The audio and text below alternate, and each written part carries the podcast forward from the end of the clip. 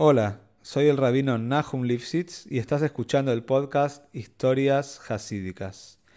La idea de este proyecto es difundir las enseñanzas de estas maravillosas historias e inspirarnos juntos a seguir creciendo.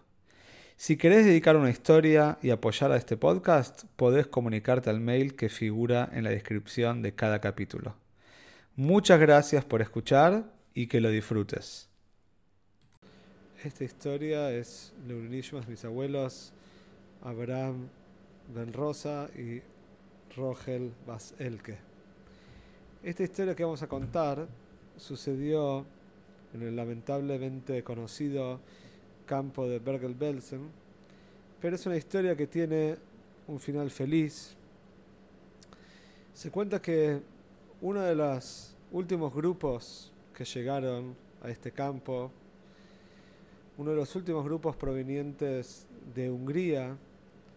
En él había, en este grupo había un Yehudi.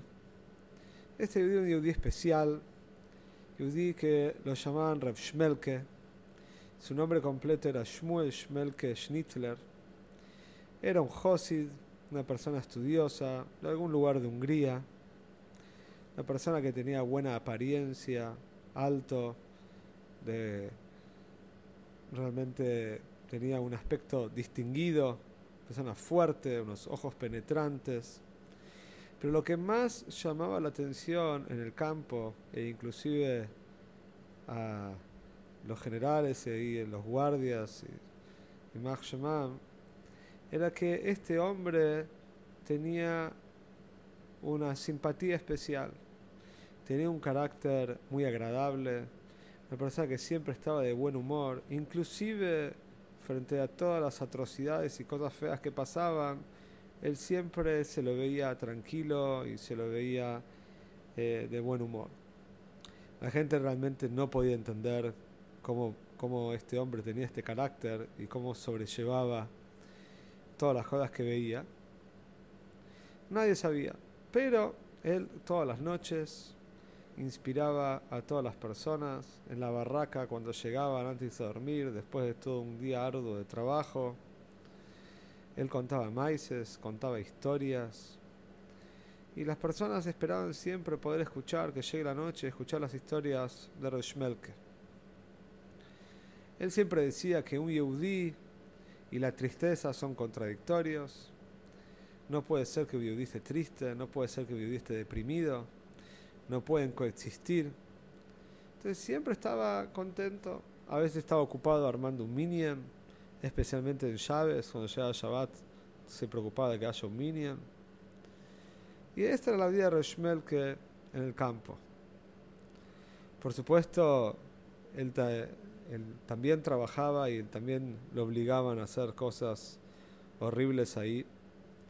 Y tenía trabajos muy, pero muy duros pero de alguna manera los sobrellevaba y alentaba a los demás a seguir, eh, seguir teniendo esperanzas de poder salir y que Hashem va a ayudar. La historia que vamos a contar es una historia que pasó con Reshmel, que es justamente una historia de Hanukkah.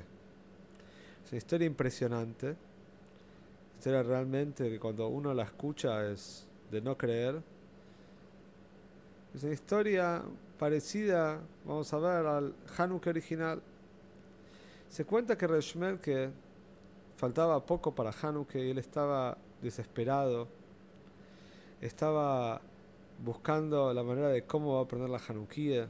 Como dijimos, él nunca se desalentaba, que llegaba a Hanukkah y quería aprender su Hanukkah también. No quería aprender con velas, quería aprender con aceite, quería aprender la mejor manera. Estaba buscando estaba buscando cómo, cómo hacer. Y realmente encontrar aceite en el campo de concentración era una tarea muy pero muy difícil. Apenas se tenían para comer. Un día, Reshmel que estaba caminando por el campo, haciendo sus trabajos forzados. Estamos hablando de Hanukkah, que en Europa es invierno. Ya el campo estaba un poco nevado. Hacía frío. Y Shmel que ve que hay a lo lejos en el piso, algo que está brillando, algo que está resplandeciendo. Estaba en algún lugar del campo donde no había muchos guardias, donde de alguna manera tenía una especie de libertad. Se acercó a ver qué había y de repente ve una tapita de algún tipo de botella, de vasija, de algo que estaba haciendo con las luces del sol, estaba dando un reflejo y eso era el brillo que él vio. Empezó a desenterrar un poquito, a sacar un poco de nieve, un poco de tierra, y de repente, frente a sus ojos, algo de no creer. Encuentra una botellita con aceite. El aceite estaba ya congelado por el frío de la nieve, pero sin duda hacer aceite metió la mano un poquito adentro de la botella, tocó con los dedos, se dio cuenta que era aceite, que era una sustancia aceitosa, y se dio cuenta que Minashomaim del cielo estaba mandando aceite para Hanukkah. Empezó a desenterrar un poco más, se dio cuenta que esto era algo realmente celestial. Empezó a desenterrar un poquito más, un poquito más, un poquito más. Y encuentra un set de Hanukkah, encuentra una Hanukkah, por supuesto, una Hanukkah muy precaria, muy simple pero encuentra unas vasijitas, el aceite, por supuesto que las petilot, las mechas, se las podía hacer de alguna ropa vieja. Tenía todo lo que necesitaba para poder prender la Hanukkah. Y así fue que ese año, el Schmelke, en el campo de Bergen-Belsen, pudo prender la Hanukkah. Pero la historia no termina ahí. Boro Hashem Schmelke se salvó, sobrevivió a la atrocidad que pasó en los campos. Salió, pudo volver a Hungría, su Hungría natal. Se dio cuenta, como le pasó a muchos sobrevivientes, que ya no había mucho lo que hacer en, esos lugares, en el, lugar natal de donde cada uno, donde cada uno vivía. Y se fue a vivir a Estados Unidos. Cuando llega a Estados Unidos, llegó al barrio de Williamsburg, el barrio de Williamsburg estaba sentado, había llegado Rabbi Eilish, Rabbi Joel Teitelbaum, famoso Rebe de Satmer, y fue a visitar a Yehidus. Entró Yehidus a una audiencia privada con el Rebe de Satmer, y el Rebe le dice, escuché que vos prendiste la Hanukkah en Bergen-Belsen. El hombre estaba estupefacto, choqueado, dice, sí, ¿Cómo sabes? ¿Cómo sabe Rebe? Sí, yo prendí ahí.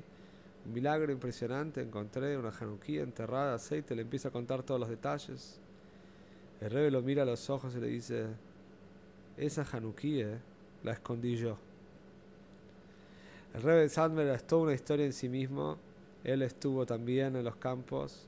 En el año 1944, de manera totalmente milagrosa, pudo escapar de Bergen-Belsen. Posteriormente llegó a Eretz Israel y después de ahí fue a vivir a Estados Unidos, en Brooklyn, en Williamsburg, donde se asentó hasta el año de Sistalcos, en 1978. Y esta es la, historia entonces de cómo Reshmelke pudo prender la Hanukkah, revivió el Teite con el rey de Sadmer y cómo pudo traer luz, inclusive en un lugar tan pero tan oscuro. Así que si en este lugar tan pero tan oscuro se puede traer luz, y me ayudó, entonces cuánto más y más tenemos que nosotros iluminar, esforzarnos, prender la Hanukkah, hacer mitzvot, difundir el milagro de Hanukkah para finalmente llenar todo el mundo con luz y poder traer Moshiach cuanto antes.